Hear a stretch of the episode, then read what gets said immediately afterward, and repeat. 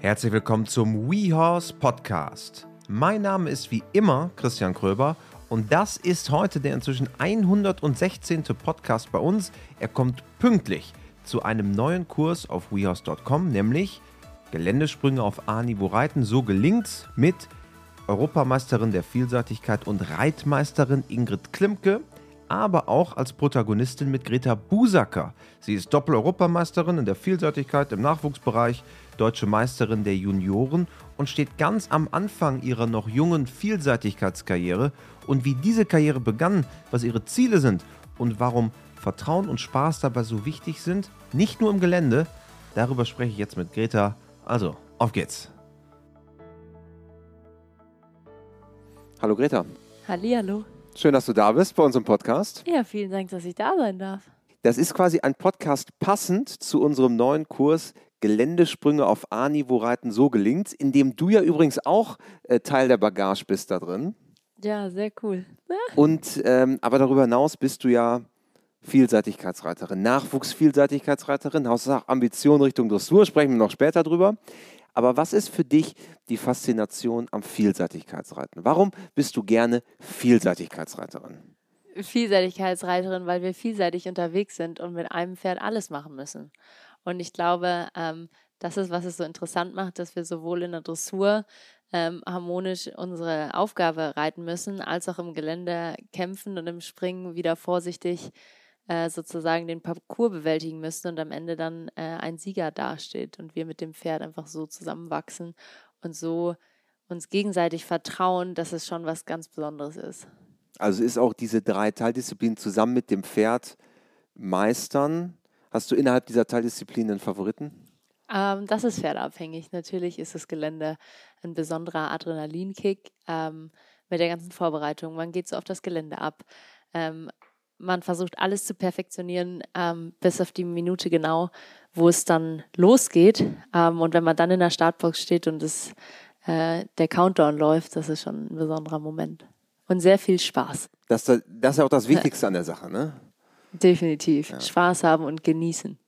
Wir wollen auch so ein bisschen darüber sprechen, wie dieser Einstieg auch in die Vielseitigkeit gelingen kann. Du selber kommst natürlich aus einer Familie, wo die Reiterei so ein bisschen in die Wiege gelegen, gelegt worden ist. Dein Großvater, äh, Olympionike, vielfach Olympiasieger, du kennst das Ganze. Ich brauche es jetzt gar nicht alles aufzählen. Deine Mutter, Reitmeisterin Ingrid Klimke. War es für dich klar, dass du auch selber Profireiterin wirst? Ähm, mir wurde es sehr offen gehalten und man, es stand immer im Vordergrund, Spaß zu haben.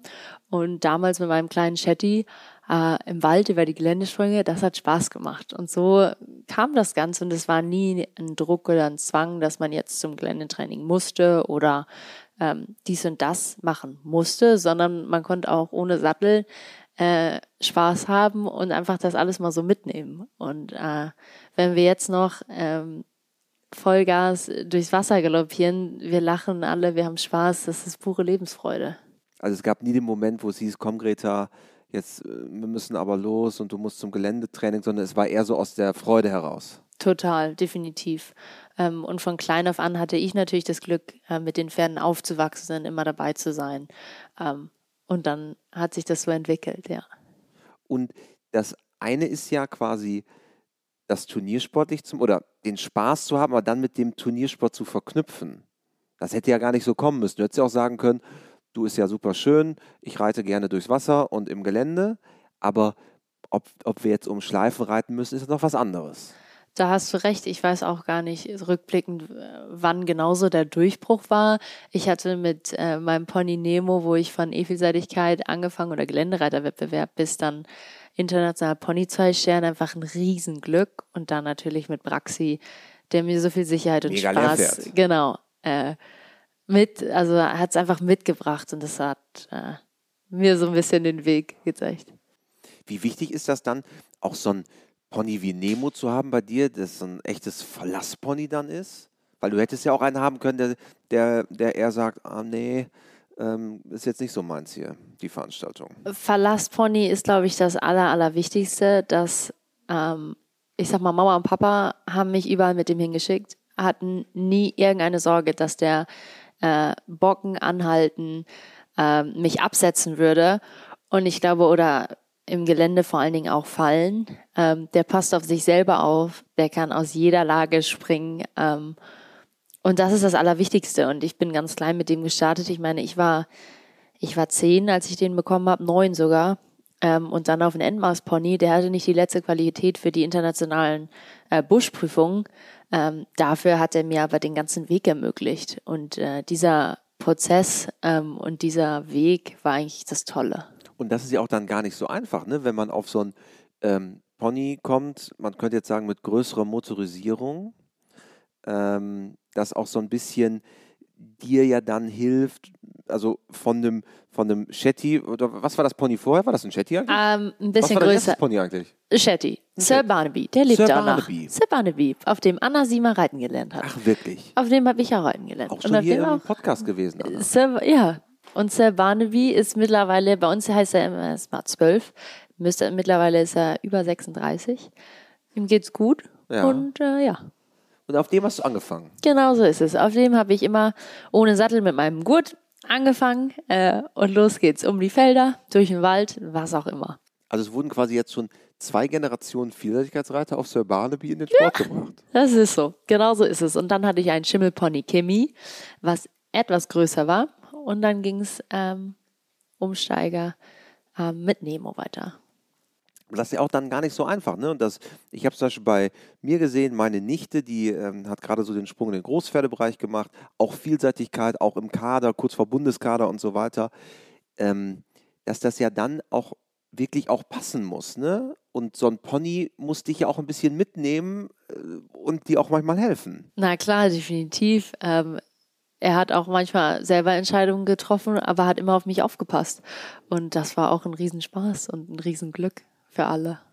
Und dann sind ja am Ende auch diese Prüfungen Teil des Spaßes. Ne? Also ja Definitiv. nicht- Und es ist, man sieht die Freunde, man ist dann mit dem Team. Ich war immer mit dem Team Westfalen unterwegs, hab äh, mit Vierkampf angefangen, äh, Goldene Schärpe, Vierkampf, das war ungefähr zeitgleich. Dann mit Nachwuchschampionat und so ging es immer weiter. Die Und ganze man Piste hatte, quasi. genau, man hatte ähm, sein Team und Freunde und hat natürlich dadurch merke ich ja jetzt auch über Jahre ähm, einen tollen Vielseitigkeits-Freundeskreis entwickelt.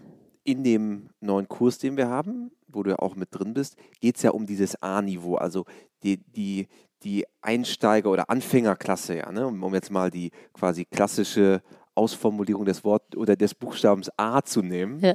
Ähm, ist das dann auch damals für dich so der Bereich gewesen, wo du dich angenähert hast auf so ein A-Niveau, wo du Sicherheit gewonnen hast mit Nemo damals? Definitiv. Ich weiß noch, dass ich Goldene Schärpe in Löning geritten bin und da zwei Häuser standen. Das ist Vielseitigkeitsklasse E und die waren so hoch. Da habe ich mich kaum äh, getraut und Nemo hat es einfach gemacht. Und dann war so klar, okay, ich glaube, ich könnte auch einen Schritt weitergehen. Wenn das alles so sicher klappt und dann ähm, über die Zeit, es hat den ein oder anderen Ritt gedauert, ähm, hat man Sicherheit gewonnen und Spaß gewonnen. Und äh, wenn man dann selber merkt, dass schwierige Sachen, wie wenn man einen schmaler Sprung kommt oder eine schräge Hecke, ähm, dass das immer leichter wird. Und so äh, nähert man sich Stück für Stück äh, den größeren Klassen an. Weil das sind ja schon auch ganz schöne Klamotten. Also jetzt äh, hätte ich wahrscheinlich nicht nur das, fehlte mir nicht nur das Talent, sondern auch wahrscheinlich der Mut, darüber zu reiten. Aber das sind ja auch selbst in A, das glaubt man immer gar nicht. Wenn man damit aber sonst vorher sowas noch nie geritten ist, stehen da ja schon ordentliche Hindernisse. Das ist so und es ist nichts abwerfbar. Äh, da muss sowohl das Pferd als Wenn auch du der dich Reiter. vermanagst, dann Genau. hast du dich vermanagt, ja? So ist es. Und durchs Wasser übergräben, äh, das ist in der Artvielseitigkeit so. Und jeder, der das macht, der ist äh, mutig und ja, nimmt die Herausforderung zusammen mit seinem Pferd. Nun ist danach der Weg ja auch weitergegangen für dich. Also nach Nemo kam dann die Großpferdezeit. Genau, ich war relativ früh relativ groß und bin dann sozusagen gar nicht bis Also ähm, körperlich groß. 16, meinst du? körperlich also groß, gewachsen. groß gewachsen, sorry. Ähm, und bin dann schon mit 14 umgestiegen ähm, auf mein Großpferd, sozusagen den Coco Maurice, der mich in den Juniorensport gebracht hat. Und dazwischen durfte ich ja von dem weltbesten Lehrpferd, von dem Praxi, einfach alles lernen. Abraxas, das Championatspferd deiner Mutter. Genau. Äh, der war so topfit, als Mama gesagt hat, der hat die Rente verdient. Äh, und dann bin ich, genau, habe ich mit ihm die erste A-Vielseitigkeit gewonnen und sogar meine erste L-Vielseitigkeit noch geritten. Und äh, dank ihm ähm, habe ich dieses Vertrauen in der Vielseitigkeit äh, gewonnen. Was war das für ein Gefühl, auf einmal auf so einem Pferd eine A-Vielseitigkeit zu reiten? Äh, für mich war die A-Vielseitigkeit trotzdem hoch und der Tiefsprung ziemlich tief. Und dann war Braxi natürlich auch fit, voll im Training oder relativ im Training und ist immer abgegangen mit mir. Und deshalb war meine Oma ist nicht mehr mitgekommen, weil sie sagt, das kann sie sich nicht angucken. Und äh, alle waren etwas aufgeregt, wenn ich mit Praxi losgeritten bin. Aber er hat immer auf mich aufgepasst. Er hatte mal seinen Spaß und hat mal gebockt, aber du hast das quasi mit Humor genommen. Ja, doch. Dem ging es gut und äh, ich bin so dankbar für diese Zeit ist ja auch schon was Besonderes mit so einem Lehrpferd, da auch diese Sicherheit zu gewinnen. Du hast es ja gerade gesagt, ne? dass man auch einfach Vertrauen in das Ganze entwickelt.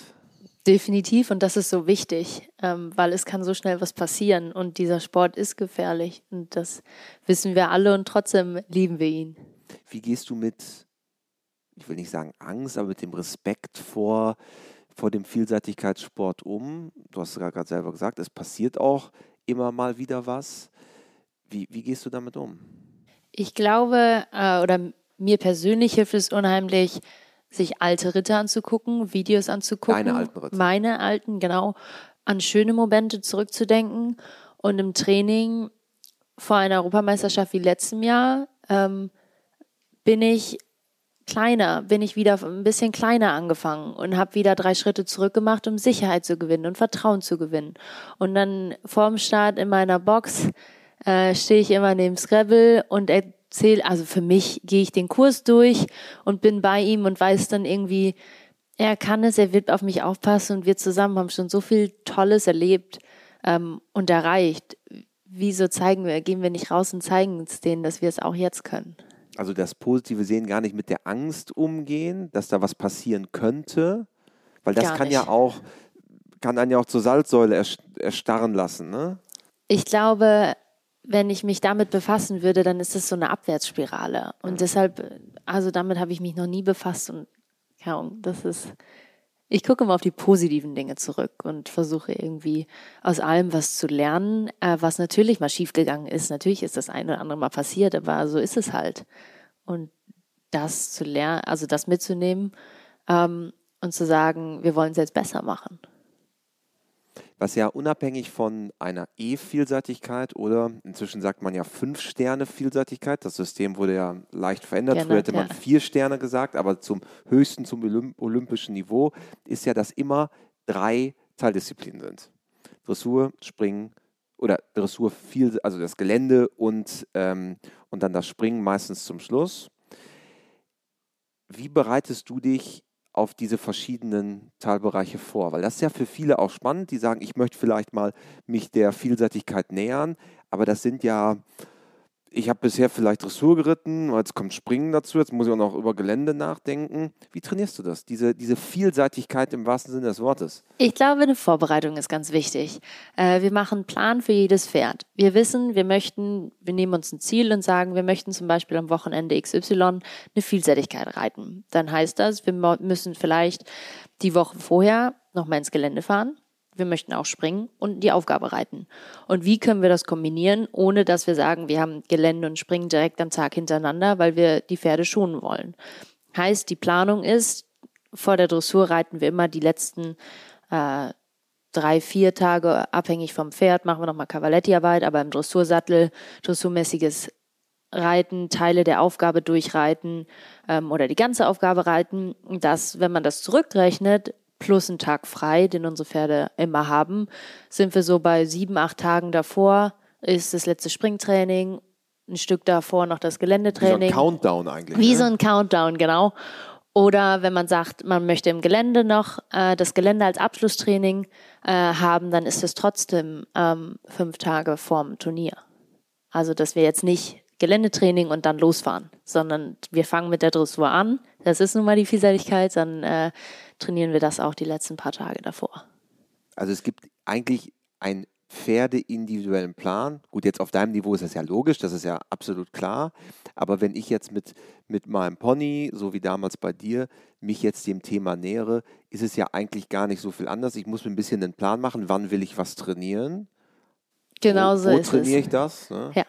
Ihr habt jetzt, wohl, ihr habt ja gar keinen ähm, ähm, Buschplatz zu Hause, ne? Nee, da müssen wir mal fahren. Und das ist, heißt auch wieder, ich meine, wer hat schon den Luxus, äh, einen Buschplatz zu Hause zu haben? Wir haben das Glück, einen Springplatz zu haben und Cavaletti zu haben. Aber viele müssen ja auch dafür fahren. Und da muss ein System oder irgendwie wenigstens eine Idee äh, einer Struktur äh, vorhanden sein, damit das gut gehen kann und man ein gutes Ergebnis erzielen kann. Weil Vorbereitung ist für uns so wichtig. Wir können ja mal so eine standardmäßige Struktur kurz entwickeln hier, so eine hypothetische. Also wir sagen, ähm, heute ist Montag, das ist Gut. quasi unser Tag Null und in fünf Tagen geht's los, Freitag. Freitag ist Turnier. Jetzt zurückgerechnet, wann in den Wochen davor streut man das einfach so ein? Sage ich, jetzt mache ich Dressur, jetzt mache ich Springen und jetzt mache ich irgendwann vielseitig? Das ist schwierig zu sagen. Also, wenn wir zum Turnier fahren, dann heißt es ja eigentlich in der Vielseitigkeit, außer man hat natürlich alles an einem Tag, was manchmal in der Klasse A vorhanden ist oder auch in der L oder weiteres, dass wir sagen, Freitags Dressur, Samstags Gelände, Sonntags Springen. Genau. Das heißt dann für uns, dass montags ein freier Tag ist für das Pferd. Weil dann haben wir noch Dienstag, Mittwoch und Donnerstag, drei volle Tage, wo wir Dressur reiten können und die Cavalettis einbauen und Aufgabenteile reiten und das vorbereiten. Würde heißen, man würde Samstag zum Beispiel nochmal Geländetraining oder Springtraining machen. Eine Woche vorher? Genau, der Samstag eine Woche vorher. Und dann wird man ja nicht den Freitag davor, also zurückgerechnet, ähm, das Springen machen, sondern zwei, drei Tage vorher. Heißt, man würde anderthalb Wochen vorher sozusagen das letzte Mal die Disziplin trainieren. Das ist so für unsere Pferde, eine das machen wir, genau. Das ist jetzt so eine grobe Planung, ja. Man kann natürlich, wenn die Pferde auf einem auf A-Niveau finde ich es auch total vertretbar, wenn man sagt, man trainiert in der Woche, wenn man dienstags zum Beispiel noch ein Geländetraining oder ein Springtraining hat, dann kann man auch äh, Freitag, Samstag, Sonntag zum Turnier fahren oder Mittwochs. Das ist völlig äh, gut. Aber dass irgendeine Idee oder eine Planung dahinter ist, das ist sehr wichtig für mich. Hilft auf jeden Fall. Hilft auf jeden Fall. Hilft ja, auf jeden Fall. genau. Jetzt bist du mit Scrabble OLD, deinem jetzigen Pferd, Team- und Einzel-Europameisterin in der Vielseitigkeit. Hättest du gedacht, dass euch das so weit trägt, das Ganze? Äh, nee, definitiv nicht. Es hört sich für mich, ist es immer noch so unwirklich, auch Monate danach. Ähm, der Weg äh, 2019, unsere erste Saison äh, mit zwei Sternen und erstmal Vertrauen zu gewinnen und dieser ganze Weg und dann überhaupt an einer Europameisterschaft teilzunehmen, die deutschen Farben vertreten zu dürfen, war schon ein besonderes Highlight. Und dann hieß es, äh, wir versuchen alles zu geben, uns so gut wie möglich zu präsentieren und Spaß zu haben. Und wir haben es wirklich genossen. Und ich glaube, das war, meine ganze Familie war da. Wir hatten super Teamzusammenhalt und dann kam eins zum anderen und irgendwie hat es gestimmt. In Schweden war das Ganze. Ne? Ja, das war ein ganz besonderes Flair. Also Spaß haben steht auch da eigentlich im Vordergrund, um den Druck eigentlich auch ein bisschen wegzuhalten, oder? Weil es ist ja schon auch Druck. Ich meine, du, du bist da ähm, der, der Adler auf der Brust, würde man im Fußball sagen. Ähm, und eine gewisse Erwartungshaltung auch, dass Deutschland als Pferdesportnation jetzt nicht als letzter nach Hause fährt. Na klar, Druck und äh, gewisse Erwartungen sind da immer da. Ich würde sagen, vor allen Dingen in Schweden hatten wir mittwochs eine Eröffnungsfeier und haben uns danach irgendwie mit den anderen Nationen, natürlich Corona-bedingt äh, mit Abstand und so, aber getroffen und unterhalten und äh, die Vielseitigkeits-Community, das ist auch wie eine große Familie. Und das war so schön. Und es hat Druck genommen, weil man zusammen da war, zusammen das Gelände besprochen hat. Und ähm, ja, wir wussten alle, dass wir sehr privilegiert sind, überhaupt hier zu sein, dass der Druck groß ist und viele zu uns schauen und sagen werden, ja, wenn die es schlecht machen, ja, warum ist er mit?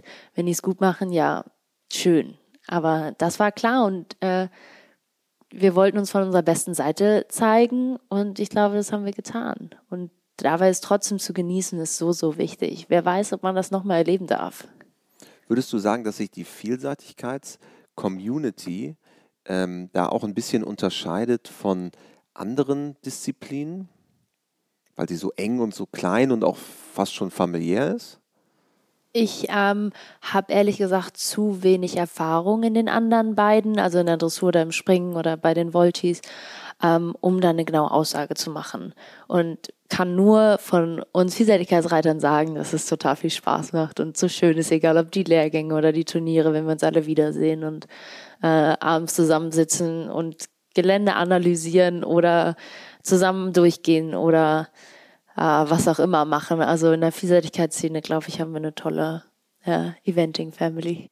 Ja, und man trifft sich auch irgendwie immer wieder auf den, auf den Veranstaltungen. Ne? Ist im Springreiten ja. auch so, aber ist einfach größer und internationaler inzwischen auch. Ne? Natürlich auch toll, sozusagen ähm, mit Kaya, die Tochter von Peter, und Lisa Rüder, die Tochter von Kai Rüder und Alina, äh, mit der Tochter von äh, Divo, Andreas Dibowski. Wir kennen uns ja auch schon relativ lange. Ja groß geworden irgendwo. Genau auch, so ne? ist es. Auf vielen Turnieren, auf verschiedenen Championaten. Das ist so schön.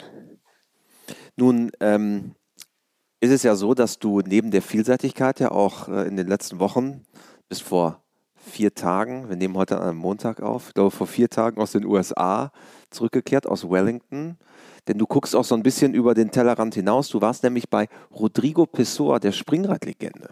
Genau so ist es, weil ich äh, gesagt habe, dass ich mich auf jeden Fall im Springen nochmal fortbilden möchte und ich weiß, dass ich da am meisten äh, sozusagen Bedarf habe oder ich noch mehr lernen möchte. Und äh, bei ihm ist es, glaube ich, die Top-Adresse und ich äh, wurde da so warm willkommen geheißen und äh, ja, war eine tolle Zeit. Was hast du gelernt von so einem, ja nicht nur, das ist ja nicht nur einer der Top-Ausbilder, es ist ja in Brasilien ist ja Rodrigo Pessoa, sag mal, auf dem Niveau eines Roger Federer in der Schweiz. Das ist ja, ist ja ein Na Nationalheld in Brasilien. Wie, was nimmst du von so einem mit? Ähm, ich glaube, ich habe sehr viel sowohl ähm, in Bezug auf die Pferde gelernt und die Reiterei, als auch über das Menschliche und das Management. Und äh, ja, er ist sehr bodenständig und hat mich äh, überall mit hin mitgenommen. Ich durfte die großen Parcours mit abgehen, äh, habe alle seine Pferde reiten dürfen. Und ähm, klar, natürlich bei ihm im Unterricht zu reiten, das ist was ganz Besonderes. Und trotzdem auch das Ganze hinter den Kulissen, dass es viel Arbeit ist und von morgens bis abends und ähm, sozusagen dieser Teamzusammenhalt, wie man das managt, mit jedes Pferd braucht, muss individuell sozusagen sich drum gekümmert werden. Ähm, ich habe ja in so vielen Bereichen so viel mitgenommen. Und gerade auch, was ich äh, da so gut finde, auch an dem Ansatz von Rodrigo Pessoa, hat immer das Gefühl, es schwingt so die Demut gegenüber des Pferdes so mit. Ja? Also der, der ist immer positiv zum Pferd eingestellt. Definitiv. Und äh, trotzdem sozusagen, das, der sportliche Erfolg ist ihm wichtig, das äh, verstehe, also ist ja jedem wichtig, der das betreibt. Und trotzdem ähm, ist er auch total glücklich über den vierten Platz, weil er sagt, das Pferd war so toll. Es ist das erste Mal einen großen Parcours gesprungen und äh, überglücklich. Also es ist nicht nur der sportliche Erfolg, sondern auch der ähm, Prozess und dieser Progress oder dieser ja, Weg, ja. Ähm, den er zusammen mit dem Pferd gegangen ist. Und das nehme ich definitiv auch mit. Und nicht jedes Pferd ist ein Olympiasieger. Ähm, und jedes Pferd hat trotzdem seinen Platz und seine Stärken. Und das zu sehen, ähm, doch, das hebt er immer hervor und dass man auch so einen gemeinsamen Weg geht, ne? als zusammen mit dem Pferd. Das ist ja gerade in der Vielseitigkeit auch eigentlich der Schlüssel zu allem, weil mit Scrabble hast du ein grenzenloses Vertrauen. Das ist so, ja, ich vertraue ihm blind. Ähm, egal ob in der Dressur, im Springen oder im Gelände. Ähm, wir sind so zusammengewachsen und äh, ich weiß, wir können aufeinander zählen. Er kämpft für mich und ich kämpfe für ihn. Und das ist ja etwas, was dann am Ende auch den Unterschied macht nicht nur, nicht nur natürlich in der Schleife oder in, im ersten Platz, aber auch sag mal, in der Art und Weise, wie man das gemeinsam bestreitet. Definitiv. Ähm, und egal, ob das sozusagen beim Ausritt ist oder ähm, im Wettkampf oder einfach nur zu Hause beim, beim Kuscheln, er ist einfach so ein Herzenspferd geworden. Und ich glaube, die Verbindung wächst dadurch immer weiter. Du hast gerade schon gesagt, dass du bei Rodrigo Pessoa auch beim Thema Management genauer hingeschaut hast, denn du wirst auch Profi werden. oder bist schon Profi? Ja, mal gucken, wo der Weg so hinführt. Ja. Ähm, ich arbeite weiter und natürlich, jeder hat große Träume ähm, und versucht alles, um die zu verwirklichen. Aber das ist ja schon dein Plan, mit Pferden Geld zu verdienen. Also du stehst ja jetzt an einem Punkt, wo man sagt, okay, entweder ich studiere jetzt, du hast dich entschieden äh, zu studieren, aber auch die reiterliche Karriere voll äh, voranzunehmen, dann ist eigentlich auch schon der Plan, oder? Also so genau möchte ich mich da gar nicht festlegen. Es sind alle Türen offen und ich studiere und ich möchte mir ein zweites Standbein aufbauen und trotzdem weiß ich, dass vor allen Dingen momentan der Sport im Vordergrund steht und ich die Zeit im Stall so sehr liebe. Ähm, und jedes Pferd, was ich mehr reiten darf, da freue ich mich drüber. Und deshalb weiß ich, dass ich vor allen Dingen äh, jetzt gerade meinen Fokus auf dem Sport und dem Reiten und den tollen Pferdchen liegt. Und dennoch studiere ich und äh, lasse das nicht ganz außer Acht. Du bist ja, ja sehr demütig. Ich bin gespannt, wenn wir uns mal in ein paar Jahren zu dem Thema nochmal sprechen, ja. wo, wo du dann stehst. Du bist ja auch ähm, vor einigen Monaten vom Weltreiterverband, von der FEI, als Rising Star ausgezeichnet worden. Das ist eine Auszeichnung, ähm, die quasi den absoluten Nachwuchshoffnungen vergeben ähm, wird. Du wurdest da auf Nummer 1 gewotet. Und da ist mir aufgefallen, dass du ein wirklich top geschliffenes Englisch sprichst. Woher kommt das eigentlich? Naja, ähm, so ganz ist das auch nicht so, aber natürlich helfen äh, die, die Reisen ins Ausland, wenn man Freunde im Ausland hat, ich liebe es, äh, neue Länder zu entdecken und auch bei Rodrigo äh, Pessoa in Amerika, wenn man Hast da. Du Portugiesisch mit ihm gesprochen? Ja, Port ja alles so ein Wirklich bisschen. Jetzt? Er spricht alle Sprachen. Nein, ein bisschen Spanisch, aber okay. das war es auch. Aber er spricht sieben Sprachen, also mit dem kannst du dich. Aber Deutsch wahrscheinlich nicht, oder? Doch, Echt? ein bisschen auch.